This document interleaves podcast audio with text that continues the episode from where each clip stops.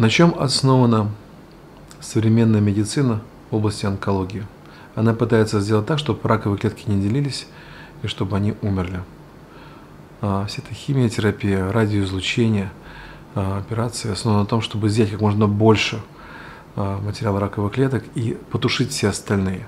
Но сами вдумайтесь в статистику. В прошлом году 20 миллионов людей заболели раком, а 10 миллионов умерли от рака.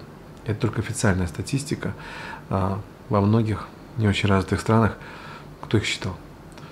Это при том, что всего умерло 60 человек, 60 миллионов человек. То есть каждый шестой умер от рака.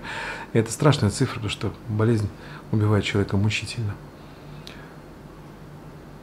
Что делает альтернативная медицина? Она пытается потушить раковую опухоль, заставить раковые клетки перестать размножаться, но не с помощью химиотерапии, более щадящими способами старается сберечь организм человека, потому что те яды, которые дает официальная медицина, бывают, убивают человека быстрее, чем сам рак.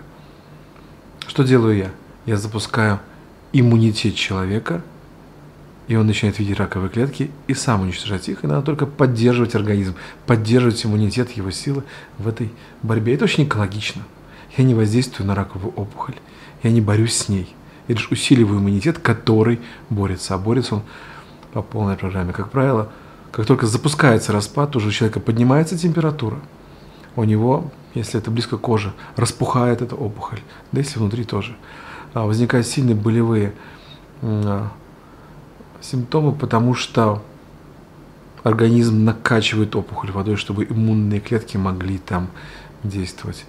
И потом опухоль начинает съеживаться, уменьшаться, уменьшаться, и в итоге уничтожается полностью. И больше метастазов не будет. Почему? Потому что иммунитет уже на страже. Он знает, как бороться с напастью. У него есть память.